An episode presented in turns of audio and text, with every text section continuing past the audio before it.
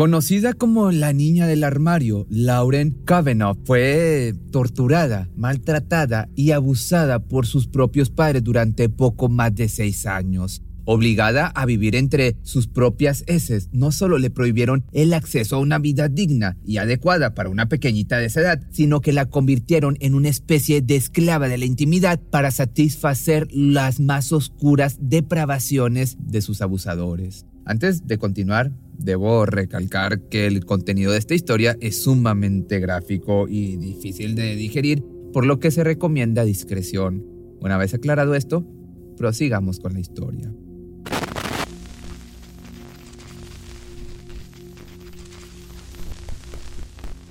La vida de Lauren estuvo a muy poco de ser sumamente diferente a lo que le tocó sufrir. Su nacimiento significaba la mayor de las fortunas para los padres adoptivos que estaban dispuestos a brindarle todo el amor que todo niño merece. Cuando nació la llevaron a casa, la amaron y agradecieron por su tan esperada llegada. Desgraciadamente, esta dicha duró muy poco tiempo ya que se vio interrumpida por la repentina decisión de su madre biológica, quien quería tenerla de vuelta. Lo que nadie sabía era que sus planes no consistían en protegerla, sino todo lo contrario, buscaba tener a su alcance la vida de un ser indefenso para mitigar toda la rabia e ira que tenía contenida. Y Lauren fue víctima de todo esto, quedando marcada para siempre por las profundas cicatrices cuyo dolor nunca desapareció por completo. Through play therapy, she would take a doll, a baby doll that represented her, and through her actions, of spreading the legs apart and beating on the vagina area with the knife, a play knife, or anything she could pick up. And she would scream, Stop it, stop it. And she would say her stepfather's name. And I knew the child had been abused. Lauren Kavanaugh nació un 12 de abril del año de 1993 en Texas, Estados Unidos. Bárbara, su madre biológica, que entonces rondaba los 21 años de edad, no tenía intenciones de quedarse con su hija. En su lugar había elegido a un matrimonio para darle en adopción. Se trataba de Bill y Sabrina Kavanaugh, una pareja cuyo más grande deseo era convertirse en padres. Para el día del nacimiento ya estaba todo listo. En el parto estuvieron presentes los padres adoptivos y acompañaron a Bárbara para apoyarla en todo lo que pudiera necesitar. Así, los primeros meses de Lauren fueron como los de una bebé normal, deseada, querida, amada, protegida, pero sobre todo sin ningún tipo de dolor. No obstante, aunque todo apuntaba a que esa historia tendría un final feliz, los Kavanaugh de pronto un día fueron sorprendidos con una inesperada noticia. La madre biológica de Lauren les comunicó que quería a su hija de vuelta. Naturalmente el matrimonio no se dio por vencido tan fácilmente e inició una batalla legal por la custodia. Ellos verdaderamente sentían un cariño muy profundo por la pequeña y tenían pleno conocimiento de que volver al lado de esta mujer que le dio la vida significaría, sin duda, una existencia de carencias en cuanto a necesidades básicas para sobrevivir y amor verdadero de madre. Bárbara no estaba calificada para cumplir ese rol. Desgraciadamente la ley respaldaba su simple motivo de arrepentimiento tras entregar a su hija y dado que su madre adoptiva, Doris Calhoun, se desempeñaba como asistente legal, sabía que de poner empeño en el tema tarde o temprano pues iba a hacer que la niña regresara. La separación entre los padres adoptivos y la niña se fue dando paulatinamente. Primero fueron obligados a dejarla convivir con Bárbara hasta que de pronto ya nada se pudo hacer. Entonces fue que dio inicio lo que en un futuro sería considerado uno de los peores abusos en contra de un menor. It was considered one of the third worst abuse cases where the child didn't die. The one thing I'll never forget about that child's her dimples. She just smiled. You walked in and I told her who I was and she just smiles and says hi like nothing had happened. No obstante, detrás de esa inocente sonrisa se escondía el dolor de una pequeñita que para entonces ya no recordaba lo que era ser amada, que en realidad solo sabía de sufrimiento y pesar, todo a causa de una mujer que peleó su custodia para destrozarle la vida hasta dejarla convertida en un pedacito de carne viviente, sin ilusiones, sin sueños. A su vez, Bárbara no atravesó la batalla legal en soledad, Junto a ella estuvieron su madre adoptiva y su recién esposo Kenneth Atkinson. Hasta ahora se desconoce el verdadero motivo por el cual ambos decidieron proceder para obtener la custodia, puesto que jamás tuvieron una sola consideración para con la niña, lo que deja entrever que, efectivamente, sus planes siempre consistieron en abusar de ella solo por maldad. Incluso durante el periodo de visitas antes de ganar la lucha en el tribunal, los padres adoptivos pudieron notar claras señales y lesiones de abuso íntimo, por lo que de inmediato solicitaron un examen para saber con certeza a qué tipo de violencia había sido sometida la menor, pero infortunadamente el médico encargado los pudo disuadir de seguir adelante bajo el supuesto pretexto de que ese análisis solo causaría más dolor a la pequeña. Posteriormente, el matrimonio no se dio por vencido y siguió tratando de demostrar que en tanto Lauren compartía tiempo con su madre biológica y el esposo de esta regresaba con nuevas heridas. Sin embargo, aún y con pruebas como lo fueron 45 fotografías del cuerpo lastimado de la menor, un juez decidió que ese proceso legal solo serviría para seguirla lastimando, por lo que una vez más la ley falló a la inocente niña. Peor aún, en el año 95, cuando finalmente Lauren se vio obligada a regresar al lado de su madre biológica, ahí conocería el verdadero significado del sufrimiento.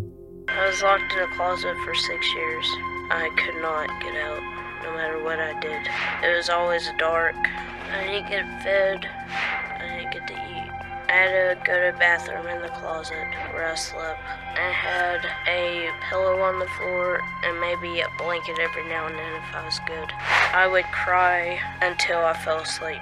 Una vez ahí, se suponía que debía comenzar un proceso de adaptación para que la pequeña de ahora dos años se acostumbrara a convivir con su madre y su padrastro. Era una niña muy risueña, amorosa y juguetona. Le gustaba andar por la casa explorando los rincones y descubriendo su nuevo hogar, pero fue precisamente esa personalidad un poco hiperactiva la que su propia madre no pudo soportar. Para la mujer resultaba muy desagradable tener que andar detrás de su hija, entonces recurrió a una muy inhumana solución, meterla en el closet y atravesar una pequeña reja para que no pudiera salir, tal cual como si se tratara de algo sin importancia.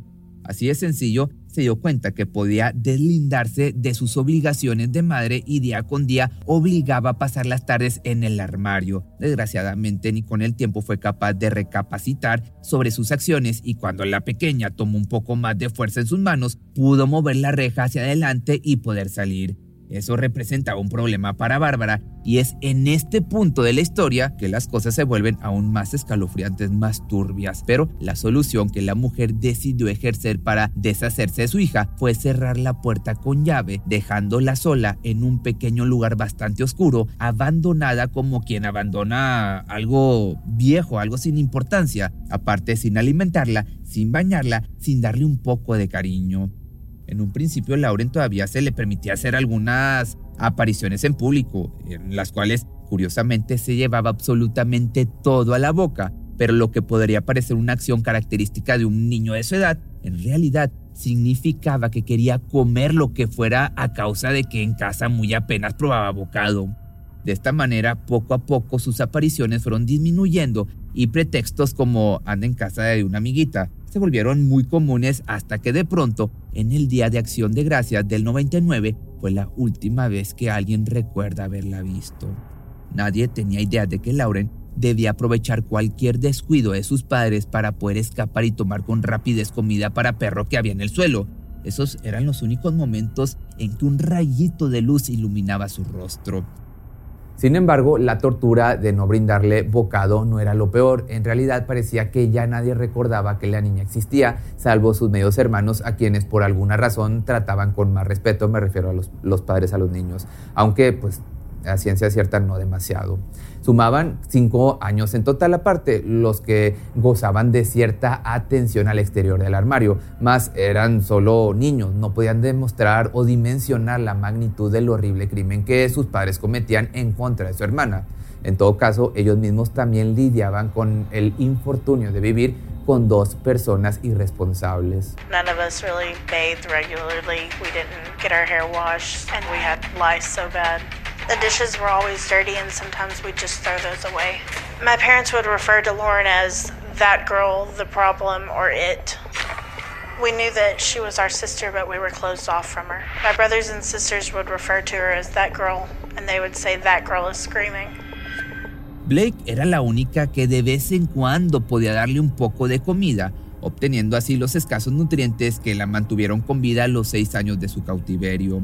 Lauren pasaba sus días sumergida en el aroma de sus propios desechos sobre una alfombra empapada de orina con botes vacíos de mantequilla, bolsas de pan vacías, toallas mojadas y su mirada perdida como quien no conoce la alegría. Tenía la esperanza de que si lograba arañar la puerta lo suficiente podía escapar, pero al hacerlo solo ocasionaba que sus abusadores la hicieran sufrir aún más. Le decían que de portarse bien tal vez podría gozar de algún beneficio como un trozo de comida o agua limpia. Y aunque todos estos datos suenan absolutamente perturbadores, no están siquiera de llegar a ser lo peor. La niña del armario también era víctima de abuso íntimo, no solo por sus propios padres, sino por conocidos y conocidas de ellos. Tal vez recibían algún efectivo a cambio de dejar que otras personas abusaran de ella o que tal vez solo gozaban de verla sufrir. Solo sus retorcidas mentes tienen la respuesta a esto, pero sus acciones verdaderamente no tenían ningún tipo de perdón. A continuación, ahora te voy a compartir la fatídica experiencia en viva voz de la propia Lauren. They took me out of the closet to have sex with me. There's three steps. The first step was oral, and then the second steps where they would have sex with me on the bed and tie me down. There was blood all over the sheets and everywhere. The third step, they would take me to the shower so that they could have sex with me in there. When they were done with me, they would beat me and throw me in the closet. It was like. Por si fuera poco, el acoso emocional también formó parte del sufrimiento a gran escala. Con regularidad le apuntaban a la cabeza con un arma y tiraban del gatillo como si ésta tuviese balas. A veces le daban comida pero solo le permitían masticarla sin que se la pudiera pasar. De hecho, en una ocasión casi pierde la vida cuando su madre puso su pequeña cabecita debajo del grifo solo para mofarse de cómo su hija se ahogaba. El tiempo parecía no tener fin al interior de ese armario, de esa casa. Lauren pensó por mucho tiempo que de eso se trataba la vida hasta que de pronto algo ocurrió. Era 11 de junio del año 2011. Habían pasado seis años desde que su calvario la atormentaba. No sabía con exactitud qué fue lo que orilló a Kenneth a hacer lo que hizo, pero de pronto le dijo a una de sus vecinas que quería mostrarle algo. Su nombre era Ginny, quien estaba muy intrigada por el supuesto secreto de su vecino. Entonces ambos entraron a la casa y el hombre la condujo hasta el armario, abrió la puerta y allí estaba, una pequeñita de apariencia de dos años, desnutrida, sucia, con su mirada vacía y sus signos vitales apenas manteniéndola respirando. She looked at me with her left eye barely open. She had no clothes on. Her head, like you mentioned, was matted everywhere. And her skin looked scaly and white, pasty. She was itty bitty, fragile. Contrario a lo que aparentaba, Lauren tenía 8 años, sin embargo, dada su condición, su desarrollo de crecimiento se detuvo cuando apenas tenía 2. El hombre dijo que ese secreto era especialmente de Bárbara. No obstante, cuando la policía fue notificada de la situación, naturalmente ambos fueron capturados. Por su parte, la niña finalmente quedó en manos de especialistas para que iniciara su recuperación lo antes posible. Cabe mencionar que tan pronto fue atendida por los médicos, esta causó muchos sentimientos de impotencia por todas las heridas que presentaba. No podía creer que tuviese tantas heridas de cigarrillos, golpes y evidencia de abuso íntimo tan severo que tuvo que ser sometida a una reconstrucción de su zona íntima. Su recuperación, por otra parte, física fue complicada, pero no la más difícil, pues era su mente la que estaba tan atrofiada que superar tantos años de abuso no sería una tarea fácil. Aún así, el matrimonio Kavanaugh no dudó en querer adoptar de nuevo e hicieron todo lo que estuvo en sus manos para lograrlo.